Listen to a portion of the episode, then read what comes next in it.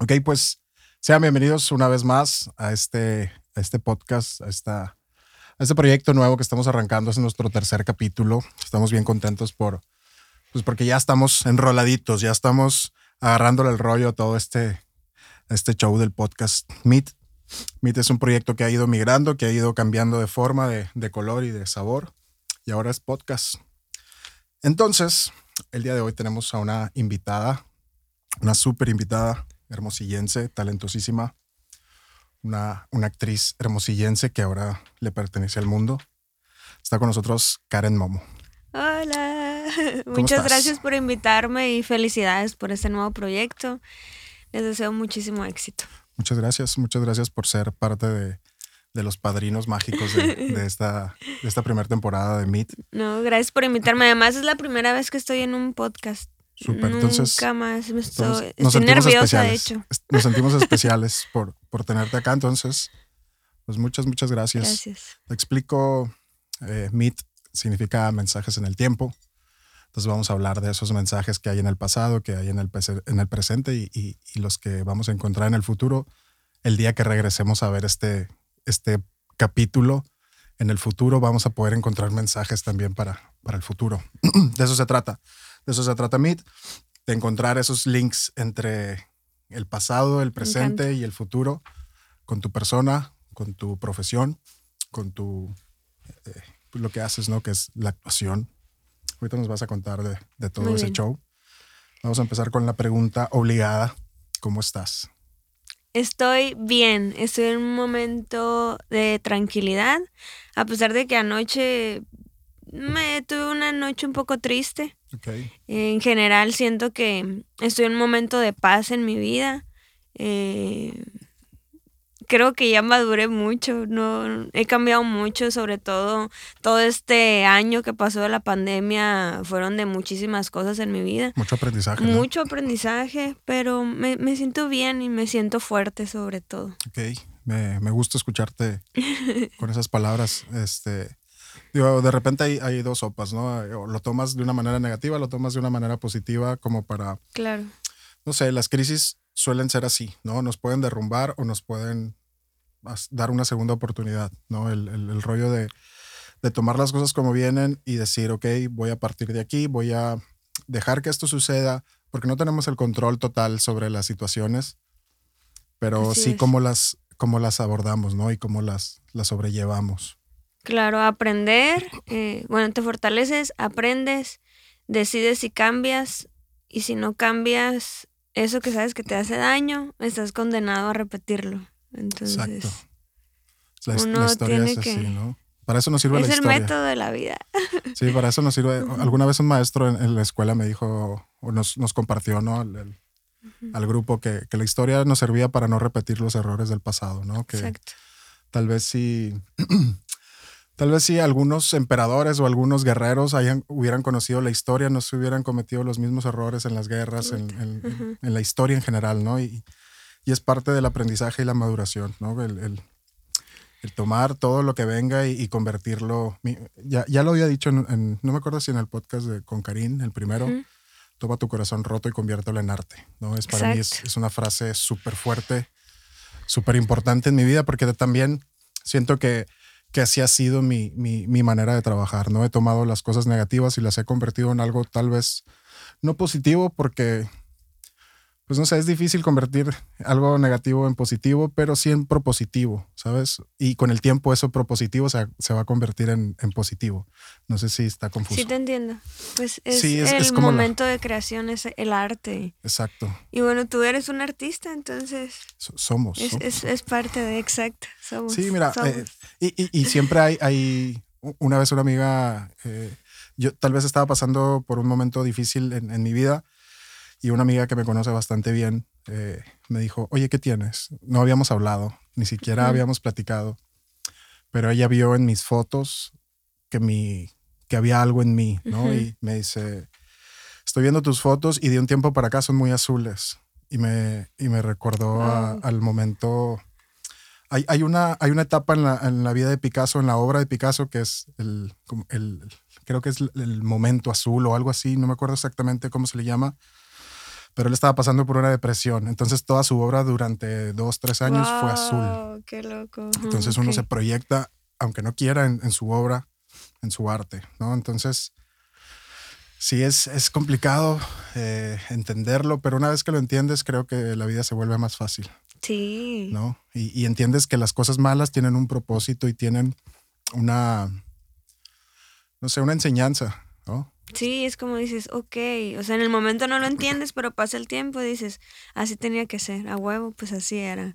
Así era la cosa. Oye, quiero que nos platiques, para empezar ya en tema, de este, Dime, dime. Tengo aquí un, un- algo que saqué de internet. Internet este, nos arroja unos datos y, y nos dice algo de ti. y nos dice que tu nombre pues, es Karen Ruiz. Karen Ruiz, eh, ahorita me, me cuentas de dónde viene Con M, Karen. Karen. Karen. ok, es con M. ¿va? Actriz, nacida el 20 de abril, Ajá, el Sí. 420. el 420, cool. Tauro, ¿verdad? Eh, soy Aries, soy la Aries. última de Aries. Ok. ¿Crees en eso o, o- o casi no? Eh, creo en mi mapa astral, Eh, creo que hay como ciertas acciones que definen como a los signos, pero pues obvio cada persona es distinta, ¿no? Claro.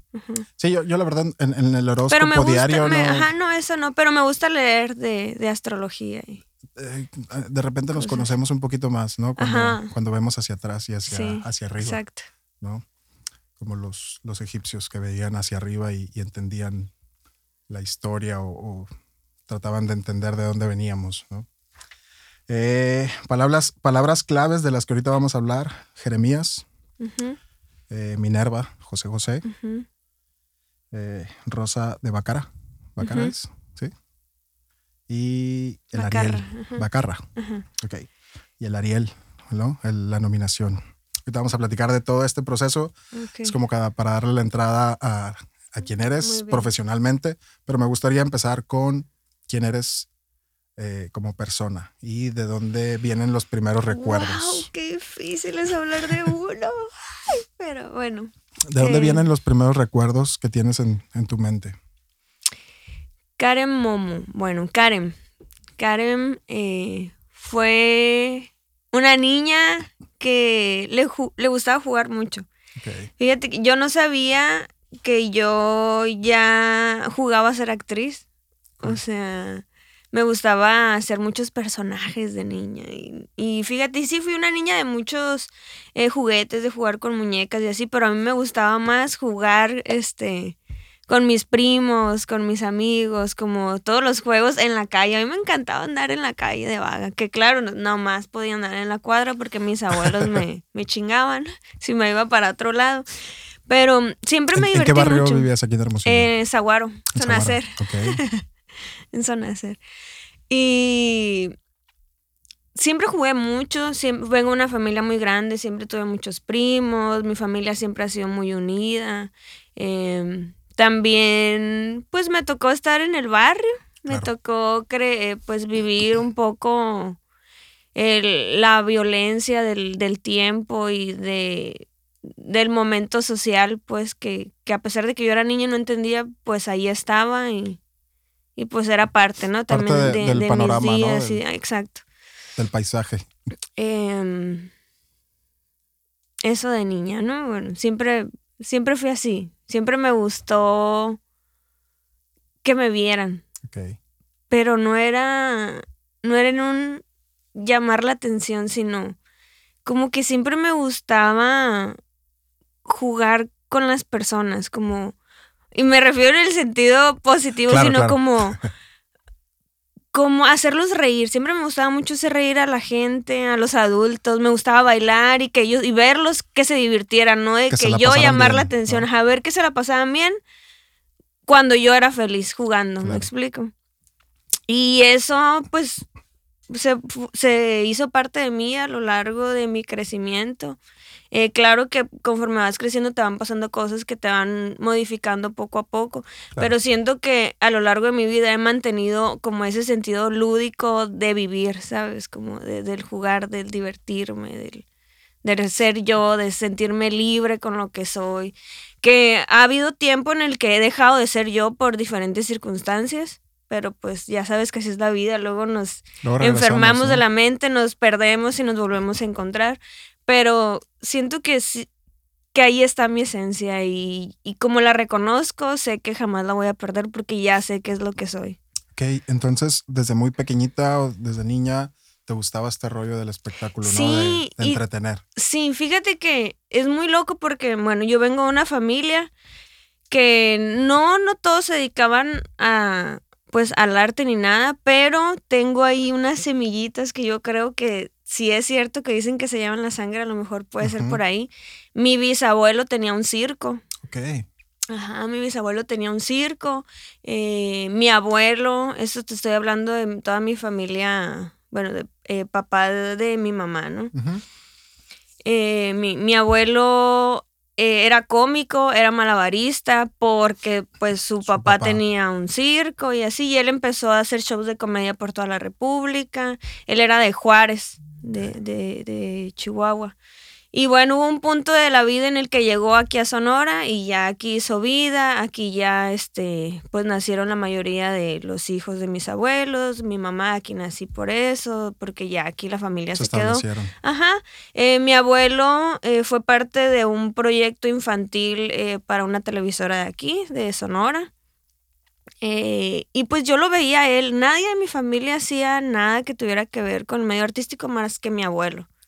Entonces yo lo veía a él y yo veía cómo, cómo él hacía reír a la gente porque él era así súper cómico, así para todos los, o sea, todos sus días eran comedia, lo que hablaba, así la gente lo saludaba, o sea, él era la persona más feliz así del mundo que vieras, ¿no?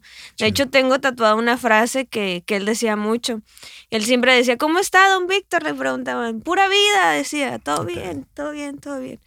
Y siento que él fue, o sea, que por él fue todo este rollo como eh, este amor que yo vi, ¿no? Por, por el arte, por, el, escenario, ajá, por por el, por el hacerte notar y el hacer feliz a la gente.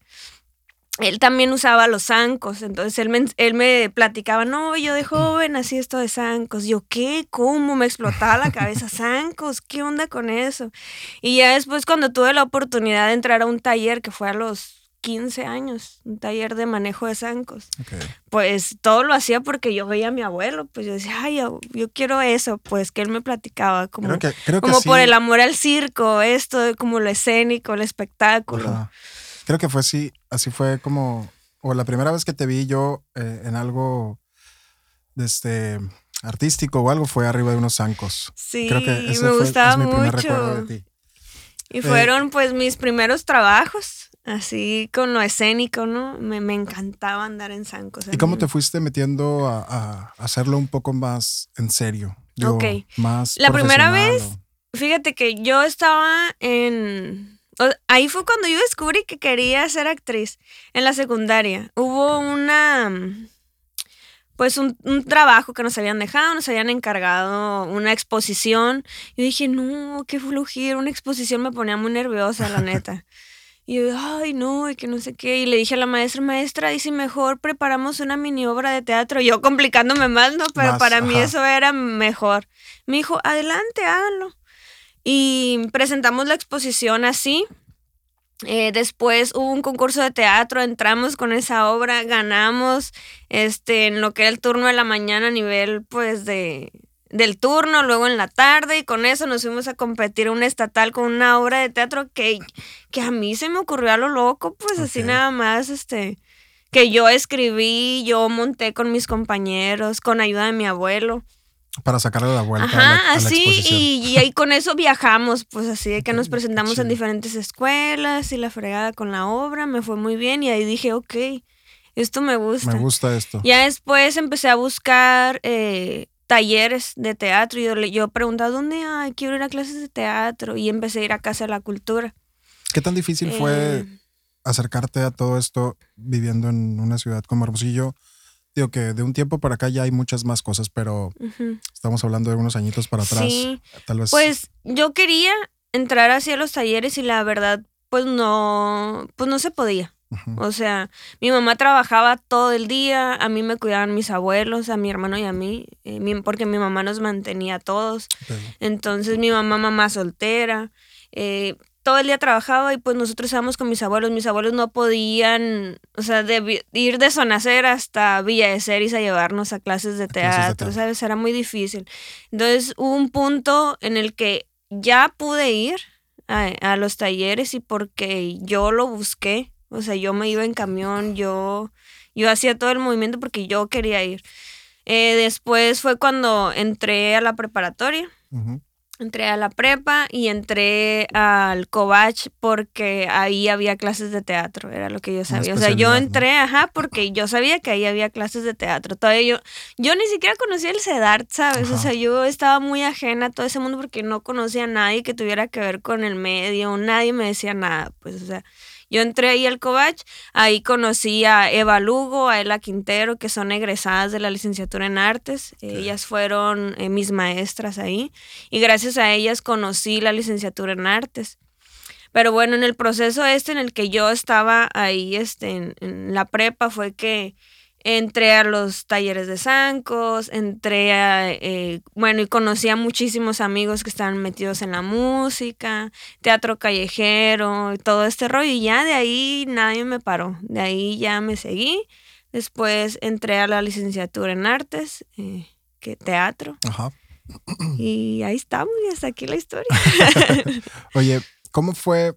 Digo, la verdad, antes antes de que te fueras de Hermosillo a buscar algo más, ya tenías mucho trabajo aquí en Hermosillo. Ya, ya por así decirlo, eh, ya eras una este, estrella local, ¿no? Ya eras muy conocida aquí en Hermosillo. No sé, como que todo el mundo te ubicaba de alguna manera. Eh, tenías mucha relación con la música porque tu, mismo arte lo llevabas a, a otras ramas, ¿no? Digo, yo recuerdo muchos videos musicales de bandas acá donde tú colaboraste y aportaste algo de lo que tú hacías. Obras de teatro, este, muchas cosas ya aquí en Hermosillo antes de irte. Cuéntame de esa etapa también. Eh, pues yo creo que es muy importante rodearte de las personas indicadas. Eh, yo desde el, desde el principio a lo mejor no lo hacía consciente, pero todos mis amigos están relacionados con el arte y no solo el estar relacionado, sino yo veo en todos ellos la misma pasión que a mí me mueve. A lo mejor en diferentes géneros, por ejemplo, la música. Tengo mis amigos músicos que yo veo que aman lo que hacen y son apasionados y ellos todos los días es música, todos los días 24/7 es estar con eso, ¿sabes? Con el instrumento, cantando, lo que sea. Entonces yo los veía a ellos y yo decía, huevo, pues yo también, pues entonces mi manera de crear era estando con ellos, eh, fusionando como el talento que teníamos cada uno y creando y además generando dinero, porque lo hacíamos con amor, pero eso nos daba también de comer. Sí, entonces el balance arte-trabajo. Claro. y fueron años que disfruté muchísimo, de verdad. O sea, viajamos muchísimo, hicimos muchas giras, eh, nos presentamos en lugares que ni te imaginas, así de que, o sea, haciendo teatro callejero, haciendo música en la calle. Eh, alguna vez nos fuimos hasta la línea a tocar para sacar, ¿sabes? O sea, fueron muchísimas aventuras súper padres. Em, y gracias a Dios, pues eso mismo fue lo que me, me generó mucho trabajo, lo que me puso en la mira, porque nunca dejé de estar activa, o sea, siempre estuve ahí.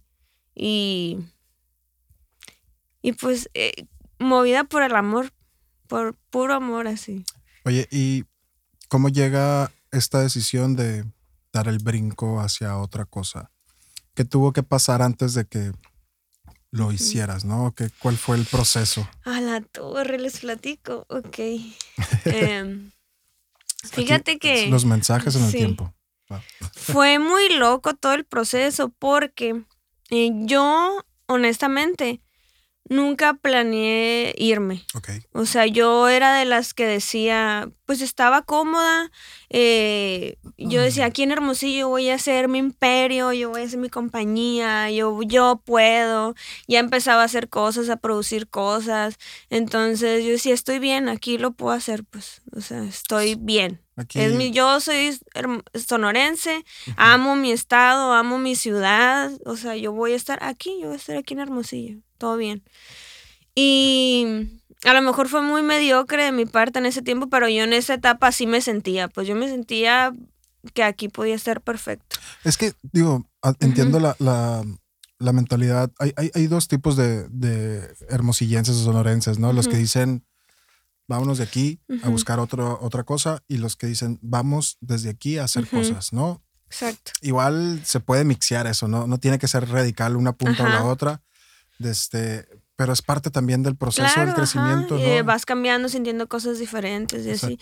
Y bueno, cuando yo decidí irme realmente, bueno, ni siquiera lo decidí. Ah, Fue muy loco, mira, te perdonen si hago este paréntesis trágico en mi vida, pero si lo platico es porque creo que ya puedo platicarlo antes. Un tema parecido y se me hacía en la garganta y no podía hablarlo, ¿no? Pero bueno, en esa etapa de mi vida, yo soy muy sentimental, perdón. en esa etapa de mi vida, eh, había, empezaron a pasar muchas cosas trágicas en mi familia. O sea, cosas con las que yo no podía. Yo que te digo que yo siempre era como la positiva, la. No sé, la- el, el personaje clown de la familia, la que siempre. El Pura alma de la fiesta, la que está ahí, ¿no? Como conviviendo, tratando de hacer o ayudar a todos los demás. Estaba en una etapa en la que ya yo no podía conmigo porque estaban pasando cosas muy feas en mi familia. O sea, asesinaron a un tío, eh, le dieron tres balazos, eh, me tocó a mí ver el cuerpo, o sea, me tocó llegar en el momento que había pasado, pues, o sea, acababa de ocurrir, tenía unos minutos que había pasado. Para mí eso fue, me explotó la cabeza, sí, fue algo Claro. súper impactante, porque además era un tío que siempre estuvo con nosotros viviendo, pues era un tío que, que te digo, mi familia siempre fue muy unida, mi mamá trabajaba mucho, mi tío este también nos cuidaba junto con mis abuelos, entonces siempre estuvo ahí, pues él con, con nosotros. Eh, pasó eso, para mí fue muy impactante en todos los sentidos, emocional, hasta visualmente, o sea, de que detalles Claro. sencillos de la vida como bañarme y echarme el champú, cerraba los ojos y veía la imagen de mi tío, pues era así como que salí de mi cuarto, mi mamá mal, mi abuela triste, o sea, todos mal así, todos, todos, todos muy mal. Y yo no podía ayudar a nadie, o sea, yo decía, ¿yo qué hago? O sea, quiero, quiero ver a mi abuela bien, quiero ver a mi mamá bien y no puedo. Porque además, y otro golpe de eso fue que a mí me tocó darle la noticia a mi abuela de eso que había pasado. ¿Y cómo le explicas a una mamá que... Claro, ¿cómo lo, cómo lo Ay, sí, muy loco. afrontas, no? Ajá, ¿Cómo lo... o sea, es, muy, es muy difícil verlo, pero creo que compartirlo también es Ay, algo no, mucho, fue horrible, te muy lo juro, fue muy fuerte para mí. Y además en ese, en ese tiempo yo estaba por egresar de la carrera, entonces mi cabeza era de, ¿qué sigue? ¿Qué voy a hacer? Está pasando esto en mi familia. Pasa lo de mi tío y al poco tiempo se muere mi papá. Entonces, que mi papá era mi abuelo, ¿no? Mi papá era, pues, que fue quien me crió, se muere, se muere mi, mi papá. Eh, y yo, está destrozada. O sea, yo no sabía qué hacer conmigo, así de que mal pedo estaba así. Y un día así en, en ese, pues, en ese dolor o en, en, en esa ruptura del alma que tuve, me quedé así tirada en mi cuarto, llorando así en el piso, así que en el tapete ahí tirada. Y yo así empecé como pues a orar, rezar, bueno, así, como a hablar al Ajá. universo. Y des- ¿Eres y- religiosa? ajá. No, creo en Dios. ¿Crees en algo más Sí, grande? claro que sí. Hablo con Dios, es, es mi compa, Diosito. Ajá, Y le hablas así. Sí. como si fuera un Diosito, compa, ¿qué ¿no? onda? Le digo.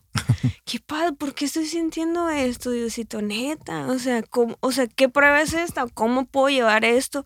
Todo bien, le digo, está bien. ah, Yo ya estoy destrozada, pero ahora quiero ayudar a ellas. Pues, ¿cómo le hago para ayudar a mi familia? Ay, qué llorona soy. no te. Ahorita le pasamos un, un pañuelo si, no, no. si se necesita. Me está nomás, muy sentimental. Qué chido, qué chido que Mm. lleves también eso a, a flor de piel, ¿no? Porque eso también te hace eh, eh, explorar y, y poder profundizar en sentimientos que después vas a sacar para, para hacer arte, ¿no? Como lo decíamos ahorita, toma tu Es corazón que roto. todo lo tienes que usar a tu favor y la neta a mí el arte es lo que me ha salvado de todo así. Ay, qué puta madre, qué pinche chillona. No te preocupes. Entonces, Eh, bueno, no. Entonces, déjame respirar. Toma, toma agüita. Ya, entonces, pasa es, fíjate qué loco, ¿eh? Por eso también yo creo mucho en, en la ley de la atracción y en que las palabras son poderosísimas en la Claro. vida. Porque haz de cuenta que ese día que te digo que, espérenme. Mm. yo estaba así, ¿no? De que rota en mi cuarto. Yo dije, necesito algo que me saque de aquí hermosillo. o algo que me haga sentir diferente para agarrar fuerza y, poder venir y ayudar a mi familia, pues con lo que está ocurriendo así. Y yo, ok. Y ya me quedé dormida, así de que y en la lloradera como niña de que me quedé dormida, ¿no? Y luego me, me desperta mi celular, no suena, yo, yo, bueno, toda mormadona, ¿no? De todo lo que había llorado, yo, bueno. Me dice, hola, estoy, estoy hablando con Karen Momos y yo, hola. Ah, fíjate que nos pasaron tu contacto hasta la fecha, no sé quién les pasó mi número. Me dice, te hablamos de Mexicali, me dice. Y yo, ay, hola, fíjate que eh, vamos a Hermosillo, somos una empresa, vamos a inaugurar unas gasolineras que son con el concepto rosa, que atienden mujeres, ya saben qué gasolineras estoy hablando. Me dice, vamos a inaugurar seis gasolineras y nos dijeron que tú nos podías organizar como unos shows de inauguración para todas las sucursales. Eh, queremos algo como en el rollo circense, eh, batuqueros, malabares, todo eso. Yo, ok, perfecto. Eh, cuelgo y ya. ah, para esto me dicen, queremos unos 20 artistas. ¿Para cuándo? Para pasado mañana. Yo, ¿qué? ok, aguanta. Y querían que ensayáramos y preparamos todo el show. Y así yo, ok, pum, cuelgo. Le empiezo a llamar a todos mis amigos, a Pavel, este, a Patus. Empiezo a hablar, hey, hola, amigos, esto, lo otro. Sí, ok, cuando hoy ensayo, ok, nos vemos hoy, no sé qué. Nos empezamos a ver. Este, total que nos presentamos los que cinco días fueron de, de las funciones estas me dieron mi cheque, eh, que ahora me arrepiento, les puedo haber cobrado, pero pues no batona. Es parte también del proceso, ¿no?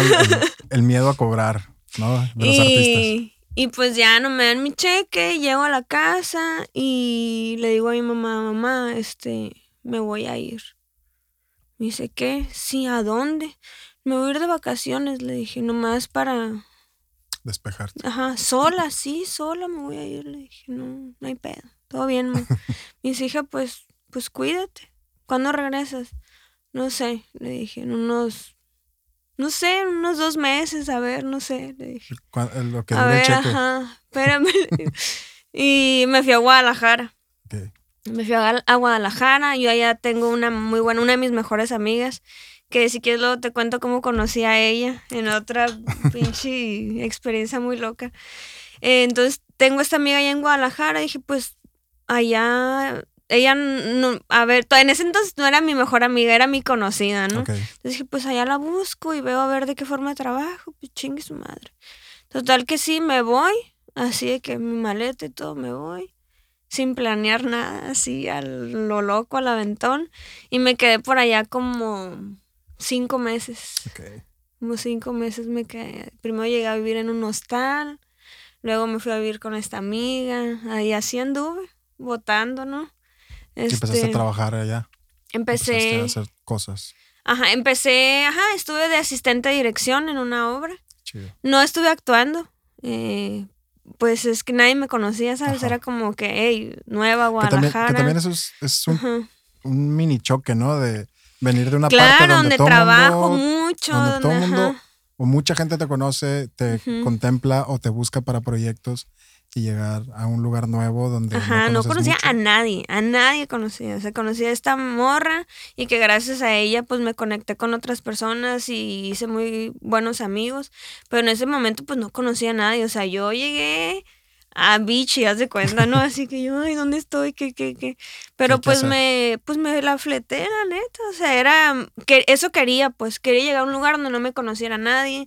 Porque además eh, todo lo que había pasado con mi tío, o sea, todo mundo eh, me hablaba, me quería preguntar cosas, me decía de que, oye, ¿qué pasó? Mucho morbo, toda la gente quería estar ahí, ¿sabes? Como involucrada en lo que había ocurrido y así. Sí, que, que tal vez no sea el afán de las personas el, molestar, el preocupar, el, no sé, es complicado el, preocuparte por alguien, por cómo está sin afectarlo, ¿no? Sin estarlo atosigando tal vez, ¿no? Sí, entonces yo no me sentía, pues te digo que hablaba del tema y se me hacía un nudo en la garganta, o veía algo que tuviera que ver con ese un tipo de muerte así, y para mí era un choque y me bloqueaba y no podía hablar, no me podía expresar, no tenía ni ganas de trabajar, o sea, estaba en depresión sin saber que estaba en depresión, o sea, hasta antes de irme a Guadalajara.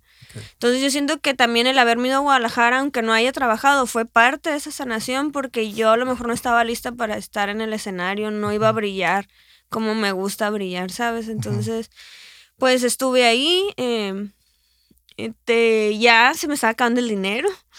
Ya estaba así que yo, bueno, ¿qué sigue? Este, ¿qué voy a hacer? Y no sé qué. Y te digo así, ese día, así de mágico es el rollo. ese día que dije yo, ¿qué voy a hacer? Este, ¿será que ya es momento de regresar? Em, pues chingue su madre. Dije, pues a ver. Y ese día me hablan, me hablan de aquí de Hermosillo, Cudberto López y Ani Torres, que pues son unos grandes. Claro, saludos a Cudberto. Sí, saludos. Eh, está en mi, en mi lista de, invitados a, este, a este podcast. Una familia hermosa. Los, Acabo de trabajar con, con Cut. Con el Cutcito. Este, producimos ahí un, un video musical y me quedó muy buen sabor de boca de esa familia. Una familia hermosa, de verdad los quiero mucho. Pues me hablan y me dicen, oye Momo, me dice, vamos a hacer Hansel y Gretel. ¿Qué onda para que te avientes a hacer eh, Gretel, teatro infantil? Y yo, ok, pero estoy en Guadalajara. ¿Y cuándo vienes? Pues ustedes díganme, no, pues tú vente ya, para empezar. Ok, pues me voy pasado mañana. Les dije, voy a ver ahorita y todo. Y así trata, junté todo. Y ahí voy de regreso para para mi pueblo, con mis cajas de huevo. y la gallina arriba, ¿no? y ya este me regreso a Hermosillo. Eh, obviamente con otro semblante, con, ¿sabes? Había conocido personas nuevas, había estado en un ambiente eh, que no tenía esa tristeza en la que yo estaba metida. Llego a mi casa, logro eh, pues empezar a ayudar más a, a mi familia, a, a mi abuela, a mi, mi papá José Luis, que es el esposo de mi mamá desde hace 17 años. Em, y ya todos juntos, empezamos todos juntos, eh, mi hermano, todos. Y empiezo a ensayar esta obra, ¿no? Con ellos. Ensayé dos semanas, que nunca estrené la obra con ellos porque en ese, en ese inter, en ese periodo que yo estuve en ensayos, eh, me habla una amiga y me dice, oye Momo, fíjate que en el periódico va a haber un casting, viene gente de Ciudad de México, van a hacer un casting para una película y la van a grabar aquí, están buscando actores eh, con el acento sonorense porque se supone que la historia se desarrolla aquí, me dijo, deberías de ir, ve, que no sé qué. Y yo, ay, pues yo que era de un 100% teatral, o sea, yo nunca había hecho nada para cine, trabajo a cámara más que videos musicales y así, pero es súper diferente. Entonces dije, pues voy a ir, ni siquiera ha habido un casting en mi vida. O sea, no, no sabía de qué se trataba un casting de cine, o sea. Dije, pues voy a ir. Y sí, ve, y voy, eh, que fue en el Holiday Inn ahí el, el, casting. Llego ahí al hotel y no había nadie ya. Y yo, no, pues ya, mi chingue, ya, pues ya, ya, ya fue. Ya se fueron. Ajá, y ya me voy. Eh, me vuelve a escribir esa amiga y me dice, Momo, ¿fuiste? Le dije, sí, pero ya no había nadie. Le digo, no sé qué pedo. No, todavía les faltan personajes B. Ok, ya voy con Cuthberto, le digo, eh, con Annie Torres. Le digo, ¿me dejan salir antes? Le digo, es que, pues quiero, ir, este, quiero hacer un casting. Sí, Momo, claro, y me dejaron salir antes. Y ahí voy, ¿no? Al casting. Y aún así fui la última, así que llegué y era la última. Estaban pasando en grupos de dos personas. Eh, al, casting. Y ya mi último grupo fue de tres porque yo fui el pilón así, ¿no? De que en un grupo. Y ya este pasamos y me acuerdo que la improvisación, bueno, yo lo único que sabía era que querían el acento, ¿no? Sonorense así. Y dije, bueno, pues lo voy a marcar un poquito más. Y el casting se trataba de era una improvisación en la que teníamos que estar en, estabas tú con tu comadre, amiga o lo que fuera, eh, que era la compañera, y tenías que estar viendo la televisión y hacer una improvisación de lo que estabas viendo en la televisión y en algún punto sacar al tema que tu hijo era diferente a los demás, ¿no? Que tu hijo, pues no lo entendías porque era un niño diferente. Y ok, y ya pues me tocó ver la improvisación de las otras dos compañeras. Y ya yo veía y ella hace la improvisación de que, ay, la novela, y que no sé qué, y fíjate, comadre, que no sé qué, mi niño es bien así, no sé qué. Y yo, ok, y las dos improvisaban de telenovela y yo, yo, ¿de qué improviso? No puedo improvisar lo mismo, Dios mío. Ahí estaba nerviosa con las cámaras y así, pues la gente viéndote. Y la primera vez que lo hacía. Y la primera vez que lo hacía, pues yo observando nada más, y ya me siento. Y ya yo, ¿qué hago? ¿Qué hago? Te lo juro, o sea, ya me estaban grabando y yo no sabía qué hacer. O sea, yo estaba así, ¿qué, ¿qué hago? ¿Qué hago? ¿Qué hago? ¿Qué hago? ¿De qué improviso? Puta madre, Dios mío, ayúdame. Y así, y luego volteo así, me veo mi jersey a los naranjeros. Y de ahí fue, y me improvisé que estaba viendo un juego de los, naranjeros, y empecé, ¿no? Eso, y córrele, ah", y yo bien emocionada, ¿no? Viendo el juego, que no sé qué, Empire, no sé qué, gritando mis pues cosas viendo un juego. Se cagaron de la es lo risa. que vamos y hacemos al estadio, ¿no? Sí, ellos se cagaron de la risa. Yo empecé, sí, ay, mira, tan bonito el béisbol. Qué bonito se viera mi hijo con su trajecito de beisbolista, pero no le gustan los deportes al chamaco. y empiezo y ahí me agarro, ¿no? La improvisación, pues les encantó, se cagaron de la risa. Em, y bueno, eh, después me hablan, eh, me dicen, oye, ¿sabes qué? Pasaste uno de los filtros del casting, viene otra parte del casting, luego otra, fue en tres partes. Fue un casting que duró como un mes porque estuvimos tallereando, eh, que fue la película del Jeremías. Jeremías. Eh, estuvimos ensayando con los niños, como para ver cómo, con quién quedábamos y cómo nos acoplábamos. Y al final, pues ya recibí la llamada de, de Pato Zafa. Eh, saludos a mi director y me dijo, hola Momo, ¿cómo estás? Este, me encantó el trabajo que hiciste con Margarita, me gustaría que le dieras vida al personaje, para nosotros sería un honor. Y yo, ¡pum! dije, ¿qué? Mi primer película. Dije, yo, y yo así de que, oh, sí, claro que sí. Me dijo, para que pases este mañana a checar lo de tu contrato, no sé qué, aquí al hotel. Y yo, ok, va, perfecto, sí, sí, sí, sí. Y yo bien profesional, yo, claro, claro. En cuanto colgué, mamá, como loca, corriendo, brincando por la sala. Pues mi mamá súper feliz, mi abuela llorando, alegría. Qué bien, hombre, les di una súper alegría. Ajá. También. un momento súper bonito, la verdad, así. Y nada, pues me tocó grabar exteriores aquí en Hermosillo dos semanas y el resto que fueron como cuatro o cinco allá en Ciudad de México, todo en foro.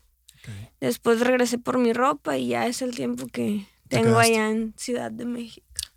Dijiste, ya aquí tengo que hacer carrera. ¿Cuál fue la tu mentalidad a, partir de ahí? ¿No? Digo, por Jeremías hubo una nominación al Ariel. Sí, fue muy loco. ¿Cómo, ¿no? ¿cómo estuvo eso? No, hombre, estuvo loquísimo eso. O sea, imagínate, yo eh, sonorense, mi primer película. Yo ni siquiera imaginaba que por haber, ese, por haber hecho esa película podía entrar, dentro de, eso, de ese evento, ajá, y de ese evento que hacía la Academia de Cine de México. O sea, yo para mí, o sea, no inocente, así de que, ¿sabes? ¿Qué tan importante, ubícanos a los mortales, qué tan importante es un Ariel para un actor en México? Pues imagínate como en Estados Unidos son los Oscars. Los Oscars.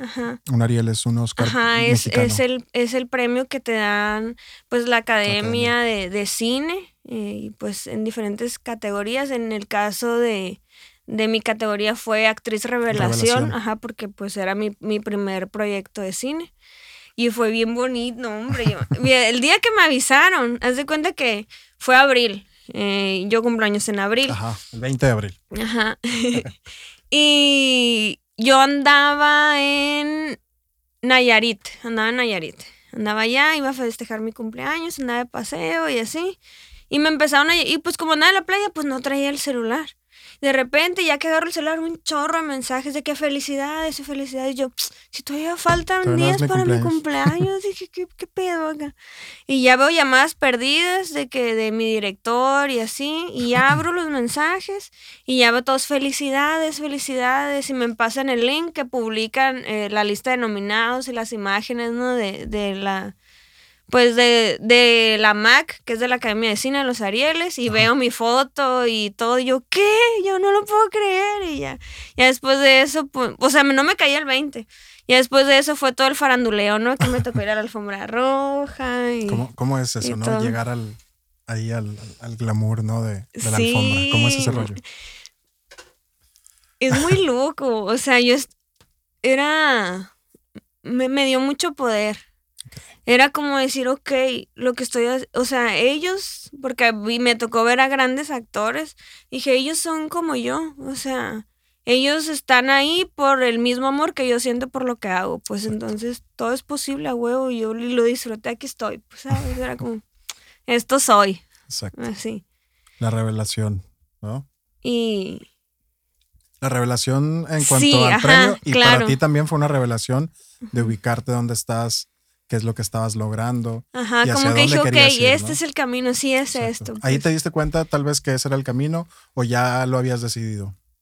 Eh, O yo- solo confirmó algo que ya estabas Ajá, haciendo. lo ¿no? confirmó, pero en mi mundo no había llegado el cine. Entonces yo soy de una escuela 100% teatral. Teatral. O sea, yo egresé de una escuela de teatro, amo el teatro, pero en el cine descubrí otras cosas. Entonces me enamoré de hacer cine. Me enamoré de hacer cine. Eh, disfruto mucho cada, cada proceso creativo.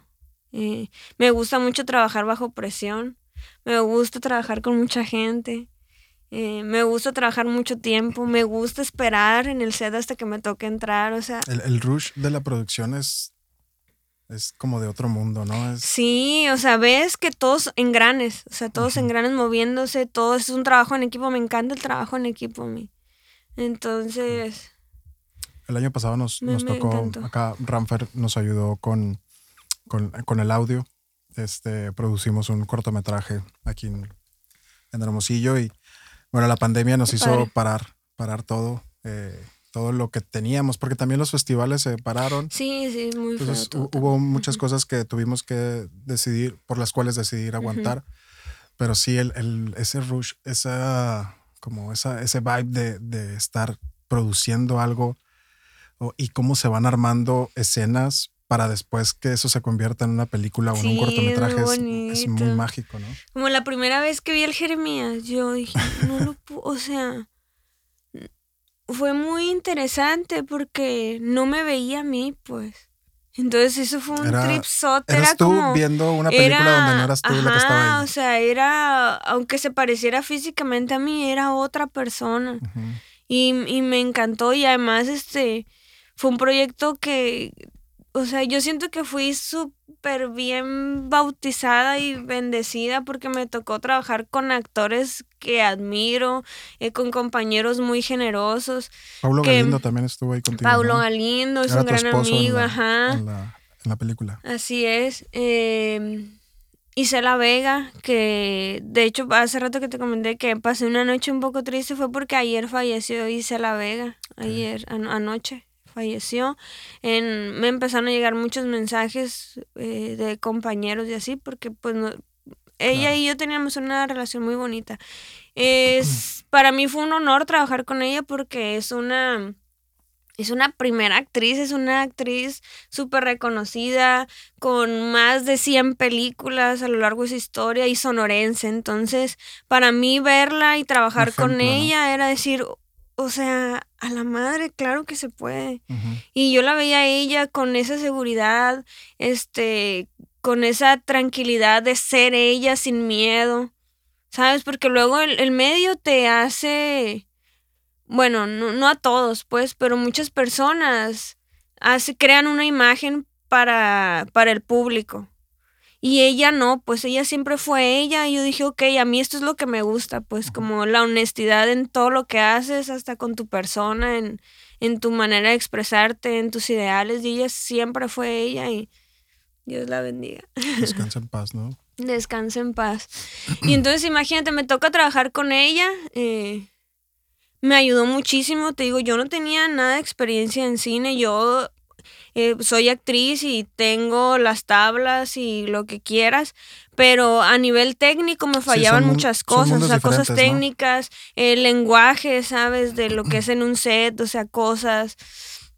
Entonces ella siempre me estuvo ayudando, me decía, mira, esto es esto, yo, ah, ok, esto, esto, ok, y, y estuvo ahí, estuvo ahí diciéndome, igual Paulo, o sea que, ah, esto, ah, ok, pum, pum. Entonces fui súper bien acobijada, también por el director, o sea, y aprendí muchísimo y de verdad, por eso te digo que fui bendecida porque con todo lo que aprendí en Jeremías fue lo que me dio para trabajar en los demás proyectos y ya llegar bien segura de lo que estaba haciendo, ¿sabes? Ya con, ya con todo esto que no conocía en mi cabeza, en mi cuerpo, en la técnica, porque es muy diferente trabajar en cine que en teatro.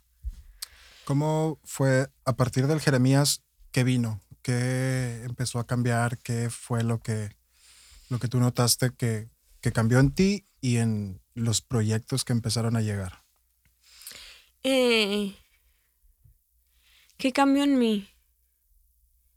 Me abrió el panorama, ¿sabes? Antes como que yo pensaba en chiquito.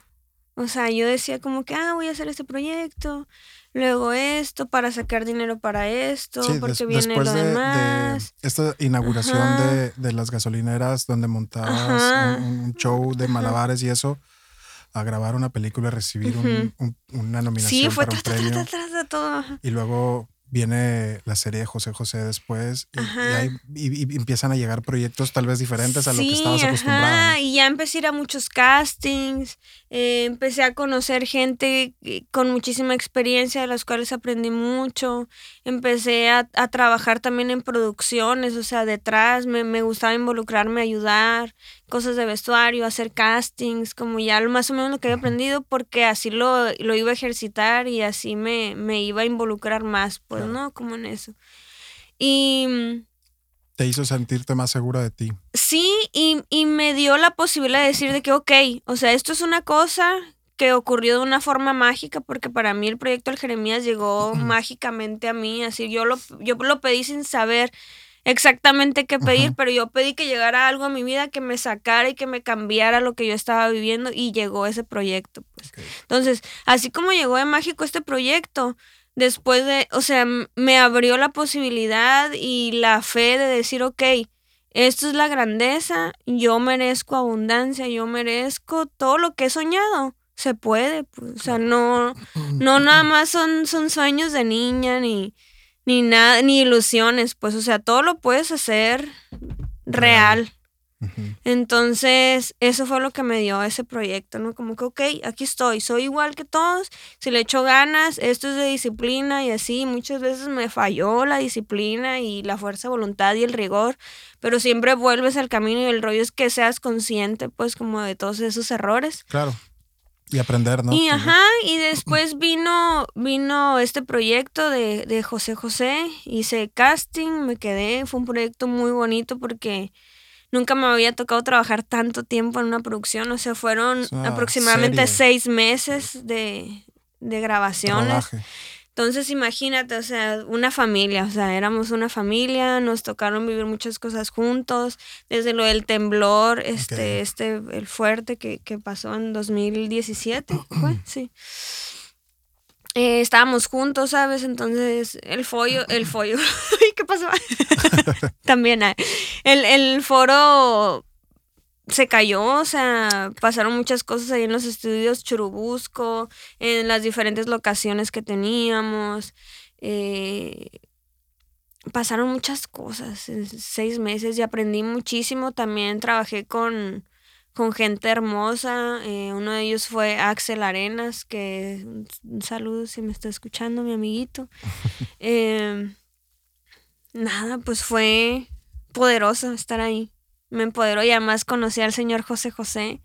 Tuviste la oportunidad de conocer también en paz descanse, ¿no? En paz descanse, un hermoso, y tengo mis fotos con él. Eh, le gustaba, él iba ahí, eh, le gustaba involucrarse. Qué este, chido también en vida poder ver sí. algo que hable de ti, ¿no? También está súper interesante para un, alguien, digo, es una persona que hizo lo que quiso personalmente y profesionalmente pero verlo en vida, siento que es un feeling muy, muy diferente, ¿no? Sí, fíjate que sí, porque se sentía mucho su energía, o sea, y el señor, cuando yo lo conocí, pues ya es ya grande, ya pues enfermo ya los años y así, pero aún así con una luz, o sea, con una energía, o sea, llegó y, o sea, se sentía su presencia así, ¿sabes? Entonces, para mí fue muy bonito porque imagínate, yo estaba trabajando en algo que era sobre su vida, pues y de repente poder verlo, poder hablar con él, o sea, hasta me contó chistes, ¿sabes? Estuve como ahí pues con él, fue muy bonito. Y además, bueno, en este proyecto para mí fue muy importante porque fue mi primer personaje antagonista. Así, ¿no? Fue como... Eh, que es Minerva. Una, mala Minerva, ¿no?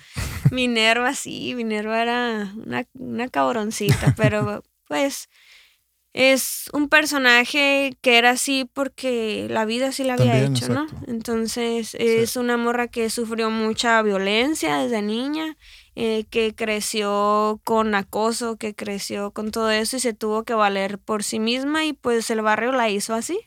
Entonces ella tenía que salir adelante de la forma que fuera. y, y tenía sueños y así, pero pues lamentablemente hay cosas que no te dejan avanzar y, esa fue la historia como de mi personaje. Al final recibió un castigo por todos esos actos malos que, que tuvo, ¿no? Porque ella, el personaje existió. Eh, hay unas modificaciones ¿no? en la historia, pero el personaje existió. Eh, en la historia termina en, en la cárcel. Okay. Pero fue de mucho aprendizaje para mí, porque experimenté muchas emociones que a lo mejor yo no había sentido del todo, ¿sabes? Era como, yo, Momo, ¿cómo reaccionaría si me pasa lo que le está pasando a Minerva? O sea, que Minerva incluso hasta mata dentro de la serie, ¿no? Entonces, como el impulso de la rabia, de, del querer matar a alguien, el defenderte. Y otras de las escenas que tuve que también estuvieron así como muy fuertes fueron, eh, bueno, dentro de la historia, Minerva tiene un bebé que le quitan que le quitan porque la, pues la van a la van a meter a, la, cárcel. Entonces le quitan el, bebé y, es, y por ejemplo todo ese día de grabación estuvo súper pesado porque todo el día era llorar, tristeza, emociones fuertes y así. Y estuvimos ensayando, ensayando. Y ya la mera hora de grabar, ahora sí que pasa el niño, me llevaban un bebé de verdad. O sea, el, que tenía porque se hacía toda todo el parto y así. Y era un bebé real que tenía cinco días de nacido. Entonces, ya que tenía yo al bebé ahí, para mí fue súper impresionante, me dio emociones muy bonitas y ay, fue un proyecto súper chingón, la neta. Me la pasé muy bien. Hablando de todo. Como hablo, ¿verdad? No, no, no. No, no me he enviado a mí porque. hablando de todo este proceso. Que acá lo está ya en, está tirando la cabina. hablando de todo este proceso, eh, si tuvieras la oportunidad de cambiar algo, ¿habría algo que hubieras cambiado o, tal vez haberlo hecho diferente? Mm, no. La verdad no. Siento que todo lo que me ha pasado eh, era parte del proceso y, y, es mi carácter actual. Pues si no me hubiera pasado a lo mejor todas esas cosas o si no me hubiera equivocado de la forma en que me equivoqué, no sería la persona que soy ahora. Creo en eso. ¿Me pudieras dar un mensaje eh, la Momo actual a, la Momo esa que estaba pasando un momento muy difícil justo antes de esa llamada para un primer proyecto que te llevó a más? Me gustaría que pudieras darle un mensaje que tal vez es para ti misma, pero tal vez es para alguien que lo está viendo y que está pasando por algo difícil también. Ok. Que. Que sean honestos, o sea, que, que mantengan esa honestidad con lo que sienten siempre. Que si se sienten mal, vivan el proceso. Si estás destrozado, llóralo, eh, grítalo. Y, y si, si, es un momento en el que sientes la necesidad de hundirte, húndete, pero toca fondo y, y sube y regresa y elévate y, y cree en ti porque a lo mejor este a mí me pasó en ese momento, pues yo ya no creía en mí, yo sentía que ya no había solución de que ya de que ya todo había valido madre, pues yo sentía eso. Y y no, pues la magia existe, entonces si tú deseas algo con todo el corazón y en verdad quieres estar bien, vas a estar bien, pero todo es cuestión de, de, que quieras y de que te aferres y de que no te importe lo que los demás digan. Si tú, uno, uno tiene ese sexto sentido, o sea, uno sabe cuando hace las cosas, por qué las hace y si en verdad ama hacer lo que hace. Entonces, si amas algo en la vida, eh, ve por todo, aférrate, no importa lo que pase, vive el proceso, pero no desistas. ¿Cómo te definirías actualmente? ¿Cómo te Em, defines? Digo, definirse es limitarse a veces, ¿no? Pero de alguna manera, ¿cómo te describirías en la actualidad? mm. Soy una persona camaleónica. Ok. Eres actriz, ¿no? Es Estoy- parte de... Sí, estoy en constante cambio.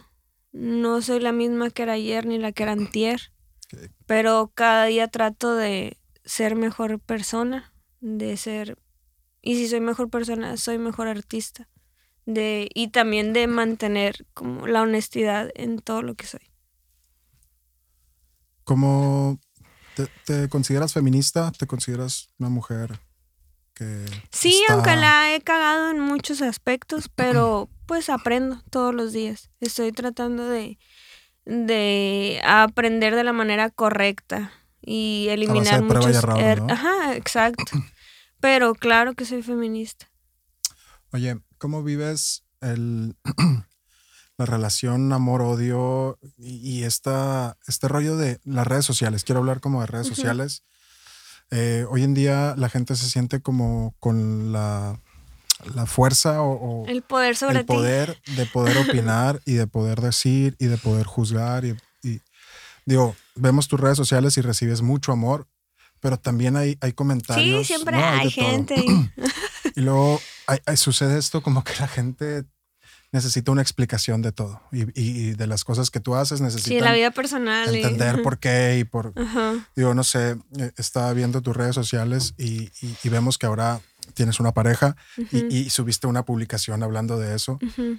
y, y la gente sigue ahí opinando y diciendo, oye, pobrecito el alemán y pobrecito esto. Y entonces, tú- hace ya más de un año que eso pasó. Sí, un año. ¿Y ajá. cómo, cómo vives ese, ese proceso también de redes sociales? Ay, ha sido muy loco esto de las redes, porque mira, nunca estuvo en mis planes. eh, es eh, como todo ese. Ese hype. ese, Ajá, ¿no? no. O sea, siem- nunca lo imaginé más bien, ¿sabes? O sea, en un principio como que, ah, pues se sintió bien, órale, como jugar al influencer. Pues después yo vi que no, pues eso no era como que lo mío. Que siento bien chingón de recibir el amor de todas las personas y les mando un beso y un abrazo a todos mis seguidores porque de verdad que he conocido a personas muy lindas en, en redes sociales, gente que me ha abierto su corazón y, y me- yo siento bien bonito que me escriban y me pidan consejos o me platiquen algo que les los está haciendo sentir mal, ¿sabes? Y a veces no puedo contestarle a todas las personas, pero trato de hacerlo y, y yo siento como un compromiso, pues, ¿no? De, alguna se- manera se, con molestan ellos. si no contestas. ¿no? Pero, ajá, pero hay personas que no, lo, que no entienden eh, lo que es pues una red social o que dejan de verme a mí como una persona. Ajá. Entonces, a veces eso sí me hace sentir mal, pero no me enoja, o sea, porque antes me pasaba, o sea, que llegaba algún comentario negativo y yo me encabronaba y les contestaba y, y ahora ya no, en pues. provocación. Ajá, y eso, y eso ya no existe, pues eso ya, ya fue hace mucho eso. O sea, y la neta casi, casi no recibo mensajes de odio. O sea, Pero sí sí hay, preguntándote por qué. sí hay, y así hay gente que ataca y fans, ¿no? De, de aquel lado y así, pero, pero la mayoría de mis seguidores son personas amorosas y la mayoría de mis seguidores son mujeres, de hecho. Ok. Ajá, y ¿Cre- ¿Crees que encuentran un, un- un modelo tal vez o, o una figura que, que quieran seguir? ¿No? Porque también, se- no, ujú. digo, las, las personas famosas se convierten también en, en- en eso, ¿no? En, en una figura a seguir o inspiracional. E- Eso ¿no? es lo que yo quiero. O sea, para mí el premio así más grande como figura pública sería eso, como inspirar a las morras, inspirar a los morros también, ¿sabes? O sea, yo yo quiero eso, yo quiero inspirarlos a, cosas positivas y por eso es que yo en mi perfil nunca, nunca trato de incitar al odio, o sea, al contrario, yo, yo quiero que la gente sea amorosa siempre. Entonces cuando hay personas que, que me tiran hate y así, no les respondo y sabes, en, en, cierto punto, te digo, antes me enojaba y ahorita es como que me, me compadezco porque digo, a la bestia, o sea, ¿cómo tienen tiempo, Y, y, no solo el tiempo, o sea, cómo tienen e, esa energía de, llegar a, tirar odio a alguien que neta, que no le importa. Que ni conoces. o sea, alguien que, que no conoces, alguien, o sea, y luego anónimos, pues, o sea, ¿tú crees que me va a importar alguien que no tiene el valor de dar la cara o decir por qué te escribes? Entonces, neta, no me importa. Y yo hablo con muchas amigas y amigos que tienen seguidores que yo veo que les comentan algo y les contestan. Digo, o sea, ¿cuántas personas te ponen eh, mensajes súper bonitos y le respondes a los que te están tirando odio? Porque aún le respondes a la gente que te está tirando amor en vez de a la gente que te está tirando su mala vibra, pues no. Entonces yo no les doy entrada para nada, o sea, me mandan algún mensaje, los ignoro por completo, o sea, no, no les voy a dar esa energía porque mi energía es muy valiosa y yo no le voy a dar mi energía a ese tipo de personas. Que sanen ellos, que vivan su proceso poco a poco. Y ha pasado, fíjate, me ha, fíjate, una historia muy loca. Había una, una seguidora que me odiaba, pero era mi seguidora. Era seguidora. Sí, me odiaba, así que todos los días. Yolanda así Saldívar, algo así, ¿no? Un fan que se volvió loco. Te lo juro, 64 días. 64 días, diario, mandándome un mensaje de odio. Eso no, es la primera vez que lo platico. 64 días de que todos los días eres una... Qué feo asco tu cabello, ya viste esto, ¿por qué te crees no sé qué? Ni actúas bien. O sea, puros mensajes todos los días, mensajes así que yo dije, ¿quién es ella? y la y abro su perfil y no era falso, o sea, era una morra, una morrilla real, pues no dije, ¿qué tendrá? Dije, ok. Ahí la dejé, ¿no?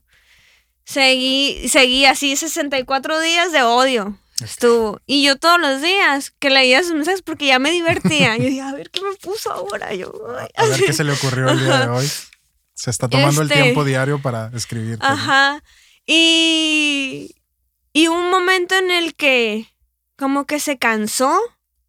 Y yo en ese tiempo no me acuerdo bien qué había publicado eh, sobre, sobre lo que era el duelo y así. Y se rompió ella y un día me escribió y me dijo, y me pidió disculpas y me dijo que, que ella la estaba pasando muy mal, pero ella solita lo hizo todo eso. Entonces me dijo, la estoy pasando muy mal, este, estaba siendo víctima de violencia, estaban abusando de ella, o sea, estaba pasando cosas horribles y en ese momento fue cuando ya le contesté, pues de que, hey, dame tu número y le hablé. Muy loco, ay no. Tal vez estaba llamando la atención de una manera muy negativa, ¿no? Eh, digo que ese es el, problema a veces que no sabemos qué hacer con, con, las situaciones. Sí, y, ajá. y por eso es que te digo, yo entiendo cuando me tiran así, y por eso digo que vivan su proceso. Sí, pero... tal vez están teniendo un mal día y con la única persona que se pueden desquitar es con alguien que tienen en Instagram que saben que a lo mejor ni les contestan y es desfogar ahí algo que traes dentro porque pues es, es, es, producto de algo que, que tú tienes dentro, ¿no? Lo que, lo que sacas, lo que expones a los demás. Entonces tal vez, digo, está mal, está súper mal, pero es una manera de... sí, entonces yo por eso hasta la gente que me tira odio trato de no juzgarla, pues porque neta me imagino todo lo que pueden estar pasando. Pero si están viéndome y escuchando esto, háblenme con amor y es más probable que les conteste. Ah. Y se siente más lindo, ¿no? sí, y, yo estoy dispuesta además, ¿sabes? Yo, yo estoy, pues Hoy me han pasado muchísimas cosas con seguidores, así, muchísimas cosas. Una vez, este, una, la prima de una de mis seguidoras me escribe y me dice, oye, ¿sabes qué? Este, mi prima, que es tu fan, que yo sabía que era mi super fan porque hasta se ponía como segundo nombre Momo, se ponía.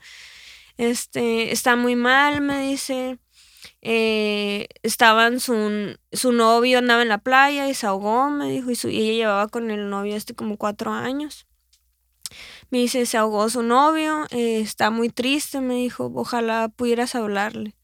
Y en friega, pum, busqué sus redes, le mandé unos audios, le marqué. Eh, primero le mandé unos audios, luego, le, luego ya hablé con ella. No, no podía hablar, solo lloraba. Y al tiempo fue que ya me empezó a mandar audios y súper agradecida y así, pero pues, sabes, trato de, de estar como puedo, como, como de, de, regresar un poco al amor. Yo creo que es no, es, no es algo que cualquiera haga. Eh, creo que es muy valioso de tu parte poder abrirte y poder compartir y poder regresar eso que, que, también recibes, porque al final de cuentas de eso se trata, ¿no? Digo, eres una figura pública que tienes tu vida, que tienes tus cosas que hacer y que te tomas el tiempo de, de, de escribir, de hablar, de mandar un mensaje a las personas que crees que lo necesiten, habla muchísimo de ti y, y del gran corazón, ¿no? Y como dice Richo Farrell, Karen Momo tiene el, corazón del lado correcto. este, muchas gracias. ¿Con qué sueñas hoy en día? Eh, sueño mucho. Quiero hacer muchas cosas. por mí y para los demás. Este, obviamente quiero seguir actuando. Quiero quiero, quiero actuar mucho. O mm. sea, yo soy más de, de escena, entonces no quiero dejar de actuar, quiero hacerlo, porque además para mí eso es aprender, pues en cada proyecto aprendo cosas diferentes, exploro nuevas cosas y no hay una mejor forma de aprender más que estar ahí, ¿no? Como viviendo, experimentándolo, calando, eh, corrigiendo. Entonces, eh, quiero quiero seguir trabajando. Este año ha sido bueno. Hemos empezado con, con empezamos con mucho trabajo el año. Eh, han salido varios proyectos a pesar de, de, lo que pasó de la pandemia, que de hecho en la pandemia dejé parada una película, se paró el proyecto, espero y pronto lo retomemos.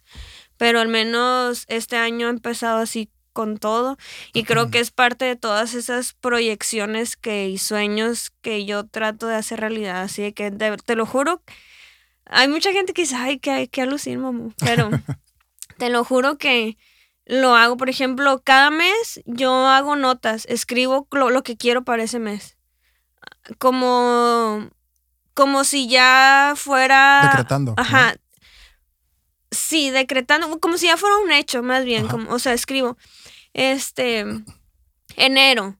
Ah, enero tengo este, este proyecto de esta serie, eh, voy a hacer tal cosa, no sé qué. Eh, ajá, por cierto, me acaba de llegar este 100 mil pesos que no contaba de esto, pum, así sabes, me hago mi historia hasta con el dinero, sabes, de que esto y esto, tengo esto, abundancia, uy, me voy a comprar, este, mañana me compro estos lentes, o sea, hasta detallitos simples de la vida, pero todo lo trato de decretar así siempre, ¿no? Voy a hacer esto, esto, otro, voy a regalar esto, voy a hacer esto. Hago así mi plan y al final del mes lo vuelvo a leer y veo, ah, mira, esto sí, esto sí. Son mensajes en el tiempo, ¿no? Exacto, mensajes en el tiempo. Son mensajes en el tiempo para ti misma ahí. Y, y me ha funcionado. Entonces, desde que lo empecé a hacer, siento que, que, en verdad están pasando las cosas. O sea, te lo juro, hasta una cosa sencilla que dije, eh, voy a hacer campaña eh, con una marca este, de cerveza pum, me cayó una, una campaña con una marca de cerveza. Yo. Ok. Y ahí tengo chave en la casa, muchas si este quieren. Ah, pluma profética.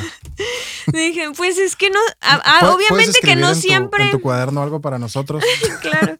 Obviamente que no siempre, es como la energía que le pones, ¿no? A lo mejor hay cosas que no, pues, pero ahí siguen anotadas y yo sé que las voy a cumplir en algún momento. Entonces, parte de todas esas cosas y esos sueños que tengo es eso, seguir trabajando.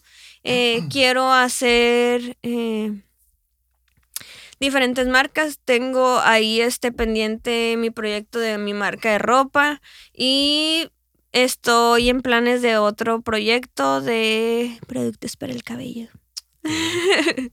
sí, este, estoy ahí con la, con los planes eh, de un champú y cosas ahí, empresaria, Karen Momo empresaria, viene mi versión. Qué chido.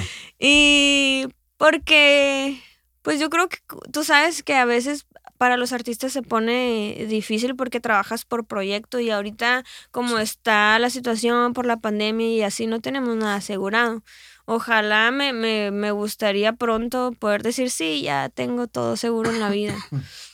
Hay que Pero no, entonces, y además, buscar es- y proyectos. además esos proyectos que quiero crear es porque me gustan. Entonces, eh, estoy muy agradecida con la vida, con Dios, de que tengo a mi familia bien, de que todos están bien, están sanos, yo estoy aquí, ahorita ando aquí en Hermosillo, tengo varios meses aquí, me voy a ir a mediados del año.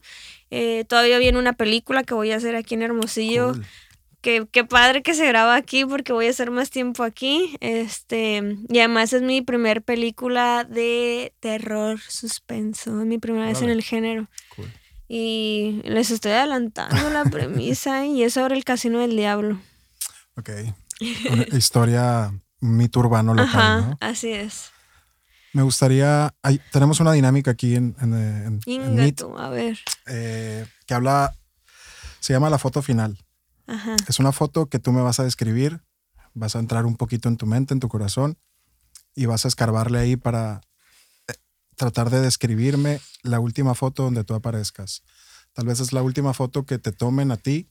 Entonces eso- esa foto nos va a hablar de la edad que tienes antes de, de morir, antes de partir Ajá. a otro plano, eh, la gente que te acompaña, quién eres, quién lograste ser, quién dejaste de ser, en qué te convertiste y en qué ¿En qué momento de tu vida te encuentras disfrutando qué? Busca un poquito ahí adentro, escárbale tantito. Ya tengo una foto en mi. Va, cuéntame, cabeza. cuéntame todos los detalles de esa foto. Ok, foto final me estás diciendo, mi Ajá, última foto. Exacto. En esta, así de rápido, mientras hablabas fue lo que me vino a mí a la mente. Me imaginé, a- bueno, a mí me gusta estar siempre rodeada de gente. Me disfruto mucho la soledad, pero soy una persona muy familiar. Ok. Entonces, me imagino rodeada de personas que a lo mejor pues no tienen rostro porque Pero hay es- gente es tu nueva foto, entonces tú eres es- libre. es- eres libre de, de crearla. O- Me imagino, así me imaginé, me imaginé una casa muy grande, una mansión, me imaginé, con el mar de fondo. Ok, una casa en la playa, una Ajá, mansión. Me imaginé una mansión, ajá. De fondo está la playa. No sé si es aquí en Sonora, a lo mejor sí, porque me imaginé cielo rosita y rojo. Entonces Sonora. yo creo que sí Ah. es aquí, ajá. Eh, me vi muy guapa con labial rojo. Eh, sentada justo en medio de, de mi familia, con mi Familia compañero. numerosa. Ajá, mi familia numerosa. Toda mi familia. Mi compañero de vida, mis hijos, mi familia, muchos perritos. Un familión, una foto de familia. Y fuerte, sonriente, eh, viejita, con uñas. Estás, Pero estás- así. eh, ¿Estás festejando algo? ¿Estás celebrando algo? es una fiesta. Es una fiesta en la que todos estamos contentos, todos estamos sonriendo, hay abundancia, hay salud y hay un imperio. ¿Estás estoy orgullosa de ti? Estoy, En esa foto. sí, estoy muy orgullosa de mí. Lograste lo que Sí. quisiste. Todo lo que te propusiste sí, lo lograste. Sí, lo logré. Y me y estoy tranquila porque sé que estoy dejando a los míos bien. Si me voy, me voy tranquila porque sé que están bien. Hay una frase que usamos aquí en, en Meet de repente y es, quizás algún día encontremos lo que tanto buscamos o quizás no, quizás encontremos algo mejor que eso. Ojalá encuentres todo lo que buscas o algo mejor que eso, pero que llegue y que esa foto final se convierta en realidad y significa que trabajaste mucho para llegar a esa foto y lo hiciste de una manera feliz y estás orgullosa de ti y en lo que te convertiste y en lo que lograste ser. Ojalá esa foto llegue. Sí, yo también sé que hay mucho por lo que tengo que trabajar. Sé que no tengo asegurado nada, que la vida es tan cambiante. Claro. Ahorita estamos aquí, al rato quizás no. Pero me gusta, me gusta imaginar y me gusta hacer real lo que me imagino. Y sé que tengo que trabajar mucho para lograrlo, pero no tengo miedo. Entonces, Lo, lo bueno es que me, me- trabajas haciendo lo que más te gusta. ¿no? Exacto, soy muy afortunada, Afortunada, de, sí. de poder hacer lo, lo, lo que más amo y además para mí actuar es, o sea, estar en un escenario es mi zona, de- mi zona en la que me siento más viva, es el, es el lugar en el que puedo ser yo, con todo lo que soy, o sea, con miedos, con ira, con dolor, con alegría, pero siempre yo, entonces... Qué bonito. Me gustaría ya para cerrar eh, con un mensaje en el tiempo, un mensaje al futuro, a la Momo del futuro. Me gustaría que te tomaras un respiro en lo que estoy hablando y te mandes un mensaje a ti misma. Quizás esto, este capítulo lo veas pues el día que se estrene, pero luego lo vuelves a ver, quién sabe, ¿no? En 20, 30, 40 años, no sé, el tiempo que dure YouTube ahí, padre. Spotify ahí. Es, es- es bastante Qué interesante esto, ¿no? padre, De- De poder sí. dejar un, un mensaje para ti mismo para cuando regreses a este, a este lugar. Entonces, ¿qué te dirías en un mensaje para ti misma? Para mí misma del futuro. Este. Momo. ¿Me escuchas? Espero. eh, deseo. De, de todo corazón. Que. Que hayas cumplido todo lo. Todo lo que me dijiste que ibas a cumplir. Que seas más poderosa y estés brillando como siempre has querido hacerlo. Espero seas esa mujer libre que siempre has querido ser y que siempre tratas de ser. Espero eh, estés muy feliz. Espero ya te hayas comprado el- la camioneta Mercedes que quieres. Eh, yo sé que sí. Eh, y bueno, en esta etapa, en, en esta yo del pasado que te está hablando, pues seguramente soy un poco más tonta, pero creo que ahora eres más inteligente, más poderosa y sigues inspirando a muchas personas. Entonces, te mando un beso, Momo del futuro. Que así sea. Amén. Llena de luz, empoderada y feliz. Eso que llegue y, y que sea parte del futuro. Te damos las gracias. De verdad, muchas, muchas gracias. De repente se me olvidó que estábamos grabando y, y la plática Sí. fluyó bastante cool.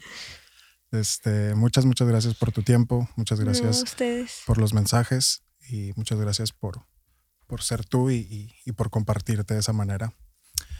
Muchas gracias al equipo que está acá también. Qué equipazo, que Equipazo. tienes, eh. Tenemos a Cacalo en los controles allá en el audio, al Ramfer en las cámaras. Muchísimas gracias. Este, este podcast se graba, hermosas. se graba en la Cantera Studios. Muchas, muchas gracias. De nada. Vuelvo pronto para alguna otra más- dinámica. Hay que hacer. ¿no? Más cosas. Y a la otra me preparo. Ah, para pistearte. Nos despedimos. Muchísimas gracias y pues nos vemos en el próximo capítulo. Gracias a todos. Besos. Aférrense, todo es posible. Aférrense.